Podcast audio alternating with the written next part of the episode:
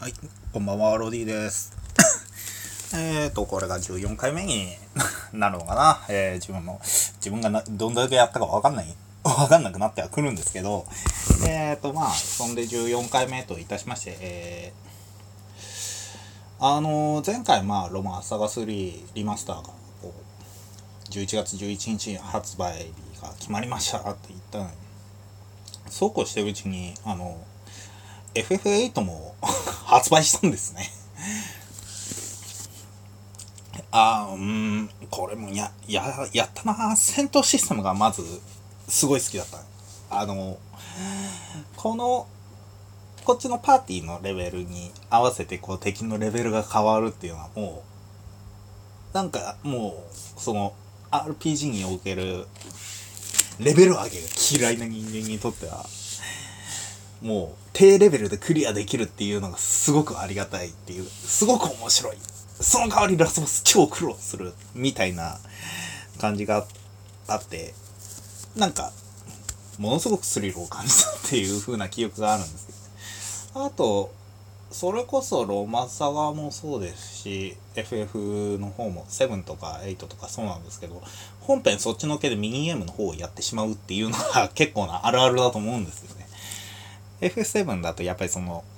ゴールド操作でのチョコボレースとか G バイクとかスノボーとか潜水艦のゲームとかそういったのをこうかなりやったり。僕なんかはその序盤でこうスクワット対決をするけどそれをどれだけやるかみたいな。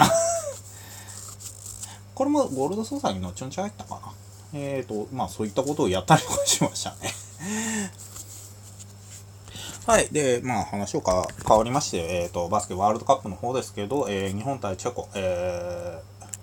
まあチェコに残念ながら13点差で、まあ負けてしまうということになりましたが、でもやっぱりそのトルコ戦に比べるとかなり思いっきりよく、序盤からこう思い切ってやってやるっていう風な感じが出てましたよね。あのまあそのトルコ戦とこう、スタメンをこう変えて、挑んだわけですけどその比江島選手とかもかなりこう迷った感じがまああったりもしましたけどでも攻める時にはもう思い切って攻めるみたいな感じがあったんでそそこからまあ10得点っていうのはかなり良かったんじゃないかなと思います。あとまあ八村はやっぱりすげえなって思うんですけどやっぱりそのディフェンスマンツーマンの時にはやっぱりかなり相手についていきはするけどの、えー、とオフボールボール持ってない相手とかに対してはちょっとあの見失ったりとかっていうのがなんか見られたりしたからそこら辺はなんか渡辺裕太選手の方がなんかものすごいうまいなと思ってトルコ戦の時にもそういう相手のドライブに対してのこうパスアウトのコースを塞いだりとかしてが見えたんでそういったディフェンスはなんかものすごいこう献身的ですごいいいなって。そまあそういったところが評価されての 2way 契約ではあるんですけどうんあだからチェコ戦もまあ最初から結構勝ち目は薄いとかも言われてはいましたけど、あのーでもやっぱり第3クォーター終わるまで9点差、だからもし、もしかしたら、なんかうまいこと噛み合えば結構いいとこ行くんじゃないっていうふうに、こう思わせるようことができたっていうのが、そう、うん、僕は日本代表とかは、バスケの方もなんか放送は 全然しなかったし、僕もちょっと疎かったんですけど、なんかそういった、こう、競り合うところまではいけたんだなっていうふうに思う次第でありますね。えー、だから13点差っていうのは、やっぱりこれまでと比べるとかなり良かったんじゃないかなっていうふうにこう感じてしまうんですけど、えーやっぱりそういう NBA NBA じゃない。日本のバスケをこうずっと見てきた人からするとまあどうなのかなっていうふうには、まあ、思いますけど。さてで今夜そのまあ日本がこう1次リーグ敗退で2次リーグに進めないっていうのが決定したところでのこうアメリカ戦。まあアメリカはやっぱりこう日本にとってはまだまだ雲の上にいる存在だと思うのでまあもう挑戦というかなんというかですよねだからもう何でもやってみるしかないっていう風なこうさらにこう吹っ切れた感じでやってみてほしいですよね。でまあ今回地上波でこう放送するっていうことでやっぱりそういうバスケをこう見てこなかった人たちからするとやっぱりものすごい大差がついたりとかするといやままだまだまだ日本弱いじゃんみたいに思うかもしれないですけどぶっちゃけな話アメリカが強すぎるだけの話なんですよね。あのアメリカは今回スター選手がこう次々とこう辞退代表を辞退してしまったことでもう2軍だの3軍だの言われてますけどあの2軍3軍でこれだけの強さがある国ってぶっちゃけた話ないでしょだからうん。強すぎるんね。アメリカが。だからこそもう本当にそれこそスラダンとかまあ今のこうバスケ漫画だったらまあ黒子のバスケみたいな感じにはいかないでしょうけどそのアヒルの空とかなんかそそんなんをこう超えていくようなそんなプレーが見れたりとかするんでだからこう面白いっていうのはあるんですけどだからあのまあもしこう初めて見ようみたいにこう初めてそのバスケを見ようっていうふうに思ってる人たちは、まあ、点差とかをこう気にすることなくそのアメリカのプレーがどれだけすごいか、まあ、日本がそれに対してどれだけこう思い切ってやっているかっていうふうな部分を見てほしいかなっていうふうに思いますね。えっ、ー、とあとまあ言ってしまえばその八村選手がそのアンダーセブンティーンだかで出た時にはえっ、ー、とまあ120対40いくつだったか40点取ったか取らないかぐらい だったらしいですからね。うんだからそそこまではいかないとは思うんですけどね。えっ、ー、とだからしえっ、ー、とまあその前にやった時も50点差くらいは多分ついてると思うんでそ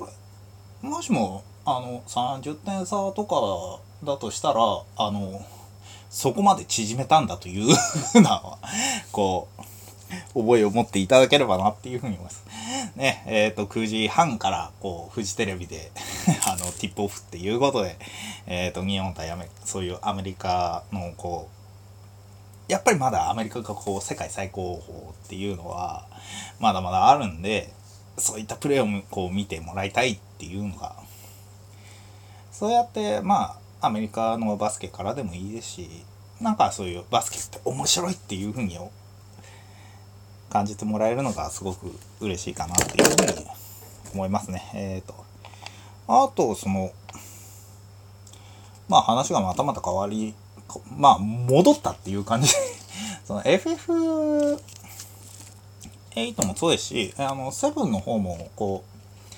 うリマスターがリメイクがこう発売されるんですけど